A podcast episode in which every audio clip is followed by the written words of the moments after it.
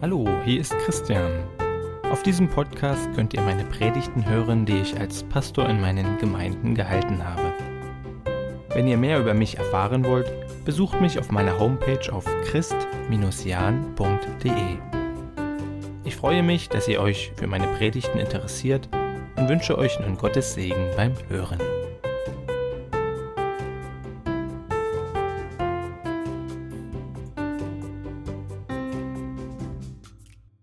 Ja, liebe Hörerinnen und liebe Hörer, ich freue mich, dass ihr meine Predigten angehört habt und möchte zu dieser Predigtreihe noch ein kleines Nachwort, einen ja, kleinen Epilog mit euch teilen.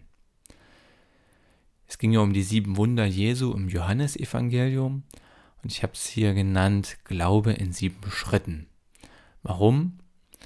Ja, Johannes will mit seiner Auswahl an Wundern ja Glauben schaffen. So hatten wir das äh, das ein oder andere Mal schon mal gelesen. Ich will das nochmal vorlesen, diese beiden letzten Verse aus Johannes 20.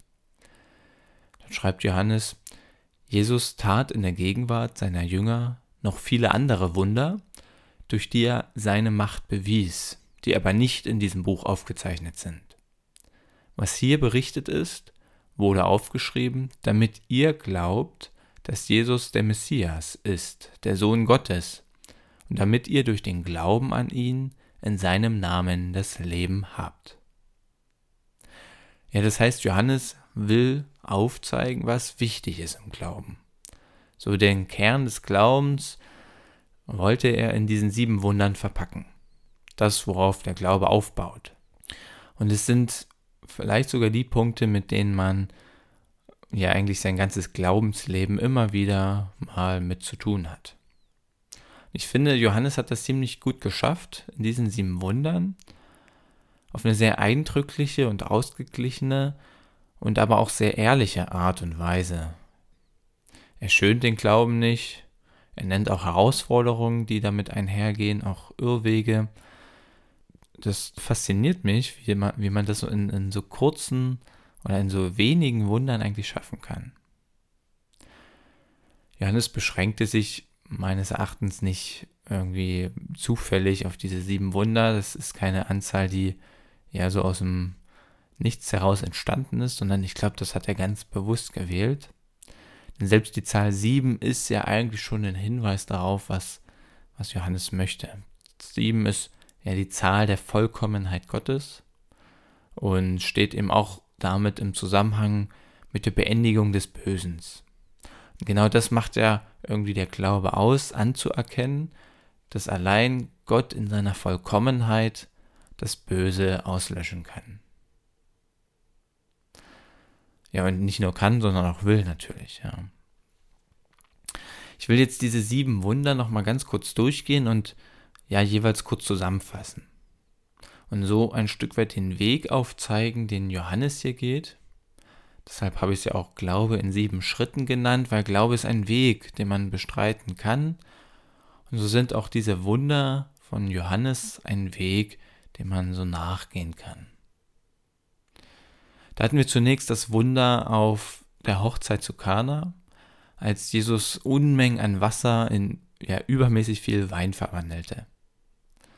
Darin wurde Gottes Wesen sichtbar, ja, dass Gott ein Gott ist, der gern über alle Maßen schenkt bei dem keiner Angst haben muss, äh, zu kurz zu kommen. Und außerdem wurde deutlich, dass dieses Reich Gottes, wo es so lebenswertes Leben im Überfluss gibt, dass das zwar erst später mit Jesu Wiederkunft kommen wird, aber dass wir das auch im Hier und Jetzt heute immer mal wieder schon spüren können, so einen kleinen Vorgeschmack davon bekommen können. Das ist sozusagen ja so der Inhalt des Glaubens, die Hoffnung des Glaubens. Ähm, Gott ist ein guter Gott. Das zweite Wunder war dann die Heilung des Sohns eines königlichen Beamten. Der war extra mehrere Tagesmärsche ja ähm, losgegangen, um zu Jesus zu kommen und um Heilung zu bitten. Aber Jesus kam nicht mit ihm mit, sondern sprach nur von ferne dem Jungen die Heilung zu. Und ohne jegliche Be Bestätigung vertraute der Mann Jesus, glaubte dem Wort, drehte sich um und ging. ja, er vertraute, dass Jesus die Wahrheit spricht und brauchte keinen Beweis, kein Zeichen dafür.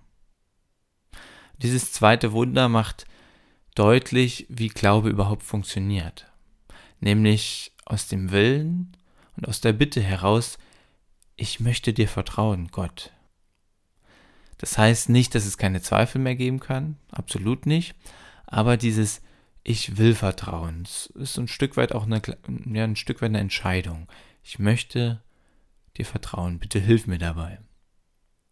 Ich benötige kein Wunder, weil die sind auch immer anders zu erklären, mit zum Beispiel dem Zufall. Ja, diese Zeichen sind dann nur Bestätigung des Glaubens. Übrigens, die Jahreslosung von 2020 nimmt es zum Thema so auf. Auch dazu findet ihr eine Predigt von mir im Predigt-Podcast oder auch meine Reihe in meinem Christian-Podcast, über wo ich spreche, warum ich glaube. Da wird es auch noch mal ein bisschen weiter ausgeführt. Also wir haben den wichtigsten Inhalt des Glaubens und auch das Wie im Glauben in diesen zwei ersten Wundern gesehen. Als drittes Wunder beschreibt Johannes dann die Heilung eines kranken Mannes am Teich Bethesda, ja, der bereits seit 30 Jahren dort liegt, aber von allen Menschen übersehen wird. Aber als Jesus kommt, sieht und heilt er diesen. Er kümmert sich um diesen ausgegrenzten Menschen. Und das ist so die erste Herausforderung, ähm, im, im Glauben. Nämlich vor lauter Eifer im Glauben und so diesem Versuch, das ganze Leben möglichst genau nach Gottes Geboten auszurichten, die uns Gott eben so gibt. Und das ist ja eigentlich ein löbliches ähm, Unterfangen. Nur paradoxerweise führt es oft dazu oder kann es dazu führen, dass man seine Mitmenschen, so wie die Juden, hier in diesem Wunder ja völlig aus dem Augen verliert. Also wie die im 30 Jahre an diesem Mann vorbeigegangen sind, kann es sein, dass wir zu jedem Gottesdienst und alles ganz toll machen, so von außen betrachtet, aber unsere Mitmenschen ausgrenzen, sie übergehen und die Nächstenhilfe vergessen.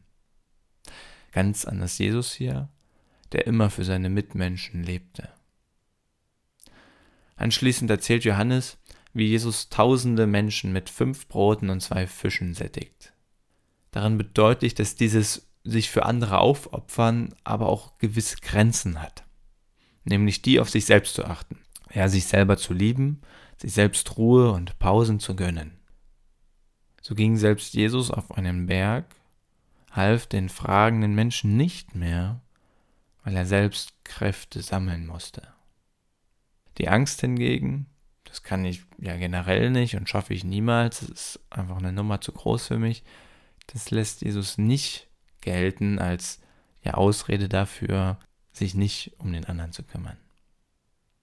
Denn mit Gott kann man große Dinge erreichen, größere, als man sich selbst vorstellen kann. Gott traut einem viel zu, aber auch nicht zu viel und er hilft bei allem.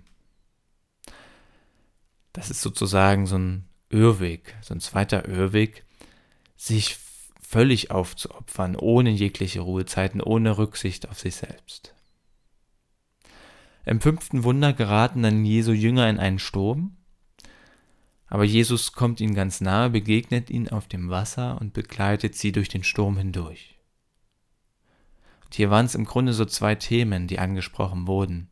Zum einen das Warten der Jünger auf Jesus ja, also, dass man mit Gott irgendwie geht, dass man sein Leben und jegliche Entscheidung immer wieder versucht, mit Gott irgendwie abzusprechen, ihn einzubinden in seinem Leben. Dass man ihn fragt, ähm, was sagst du dazu? Was ist dein Plan für mein Leben?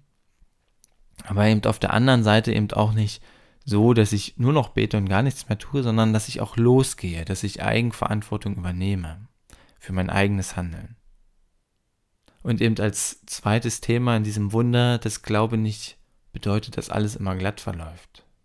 Dass das Leben im Vertrauen auf Gott ja quasi schnörkellos und rosarot ist. Nein, es hat genauso viele Herausforderungen und Probleme. Man muss genauso viel Leid ertragen, wie in einem Leben, in dem Gott keine Rolle spielt. Der Unterschied ist nur, dass man so wie die Jünger Gott mit ins Boot lassen kann.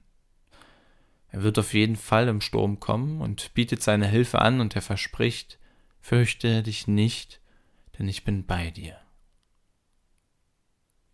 Wenn man das alles verstanden hat, hat man, glaube ich, schon sehr, sehr, sehr viel von der christlichen Botschaft verinnerlicht.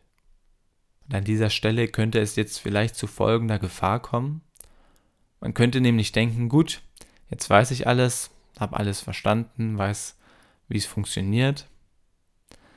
Aber da zeigt Johannes jetzt in seinem sechsten Wunder, wo es um den von Geburt an blinden Menschen geht, ganz klar, dass auch das ein Irrweg wäre, sich einzubilden, ich habe alles verstanden, ähm, weil man bleibt blind für die immer tiefer gehende christliche Botschaft. Denn Jesus möchte uns immer und immer wieder neu die Augen öffnen, immer mehr in seine Wahrheiten führen. Das geht aber nur, wenn ich bereit bin, mich korrigieren zu lassen. Das ist so ein weiterer Wesenzug Gottes, der im Grunde in allen äh, Gleichnissen immer mal wieder zu sehen ist. Er zwingt niemanden irgendetwas auf. Er lässt uns die Wahl, ja oder eben auch Nein zu sagen, zu seinem Reden, zu seinem Hilfsangebot. Ja, nicht blind bleiben. Das siebte und letzte Wunder, das ist schließlich das Finale, die Auferweckung des Lazarus. Hier sind nochmal drei Punkte von Bedeutung, die alles auch ein Stück weit nochmal zusammenfassen. Zunächst, was motiviert denn mein Handeln? Irgendwelche Befürchtungen und Ängste? Oder das tiefe Gottvertrauen, dass er es gut mit mir meint? Auch mit den Geboten, die er uns mitteilt, dass es uns Menschen zum Besten dienen soll alles? Motiviert uns diese Zuversicht, dem Nächsten zu helfen, in Situationen zu gehen, wovon ich vielleicht Nachteile habe, mich für den anderen aufzuopfern. Ja, das sind mutige Entscheidungen. Aber auf der anderen Seite genauso mutig auch zu sagen, gut, jetzt sind meine Kräfte am Ende, ich brauche jetzt mal eine Auszeit. Ich muss auf mich selbst eben auch achten. Das, was wir so hatten, ne? Also handle ich aus Glauben heraus oder aus Angst heraus? Der zweite Punkt ist, in diesem letzten Wunder, wie reagiere ich, wenn ich Leid ertragen muss?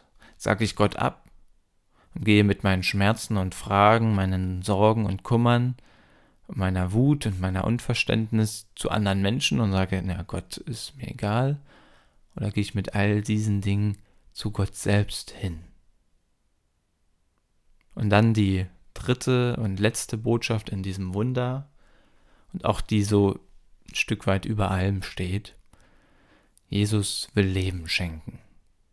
Ganz egal, wie verkorkst dein Leben zu sein scheint, Jesus kann und will dir zu neuem, befreiten, erfüllten Leben verhelfen. Ein Leben, das zufrieden und glücklich macht.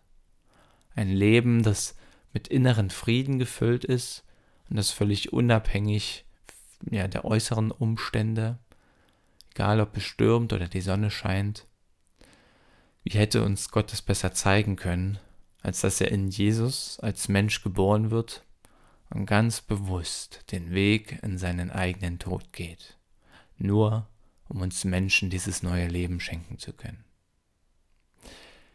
Mich fasziniert es. Mich fasziniert, wie ein ganzer Glaubensweg in nur sieben Wundern erklärt werden kann. Wie Johannes es schafft, mit nur wenigen Geschichten sowohl Inhalt als auch das Wie im christlichen Glauben und eben auch Stolperfallen und Missverständnisse im Glauben aufzuzeigen.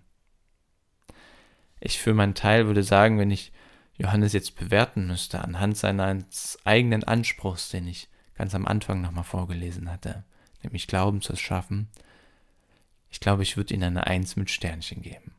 Und du?